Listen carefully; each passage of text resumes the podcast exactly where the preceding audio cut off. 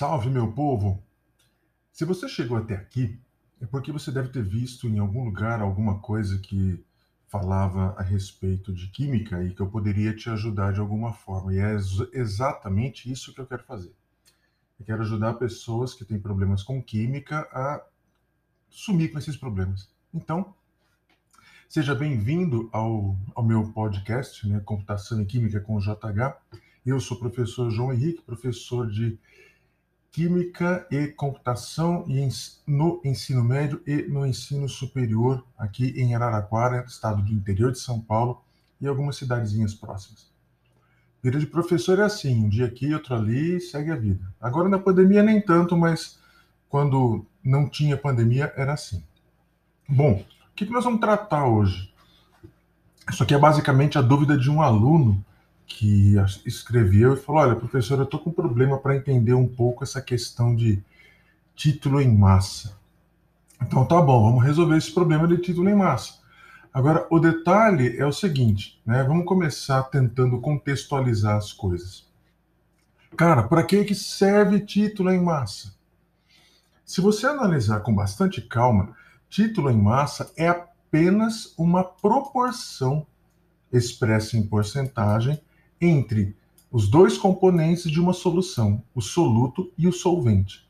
Então, quando você tem o título em massa, você tem a proporção ou porcentagem em massa do soluto em relação à solução total. Isso é como se fosse, como se fosse não, é exatamente a parte dividida pelo todo. Porcentagem é isso. Então vamos imaginar que você tenha uma solução e para refrescar sua cabeça, uma solução é uma mistura homogênea de dois ou mais componentes. Muito bem. Um desses componentes chama-se soluto e o outro se chama solvente. Você prepara a solução bonitinha, coloca essa solução numa balança e ela tem massa de exatamente mil gramas. Legal. Só que quando você preparou essa solução, uma parte desses mil gramas é água, né, considerando que a gente está fazendo solução aquosa, e outra parte é o teu soluto. Então vamos imaginar que eu tenha preparado essa solução com qualquer substância que se dissolva na água, só que você usou 100 gramas desse soluto. E quando você juntou com o solvente, quando você formou o bolo todo, o resultado foi mil gramas. Então você vai pensar assim: qual seria a porcentagem desse meu soluto em relação à solução inteira? Simples, meu querido, minha querida, você que está aí do outro lado. Pense assim, ó. Se a porcentagem é a parte dividida pelo todo, a parte é o soluto e o todo é a solução. Então o que é que você faz? Simples. Você pega a massa do teu soluto que é 100, divide pela massa da solução, que é 1000, né? Se você está acompanhando essa, o raciocínio desse podcast, desse episódio, e aí quando você divide 100 por 1000, o resultado é 0,1. E às vezes, um resultado menor do que 1 é meio complicado de, de ser assimilado por algumas pessoas. Então, para resolver isso, você pode pegar esse resultado que você acabou de calcular e multiplica por 100 para ele ficar expresso em porcentagem. Quando você fizer isso, o resultado é 10%. É isso que acontece quando você, por exemplo, entra numa loja que vende produto veterinário e compra lá alguma coisa que um veterinário receitou para o seu cachorro, para o seu gato, ou para a sua cacatoa, ou para o seu javali, sei lá que animal que você cria.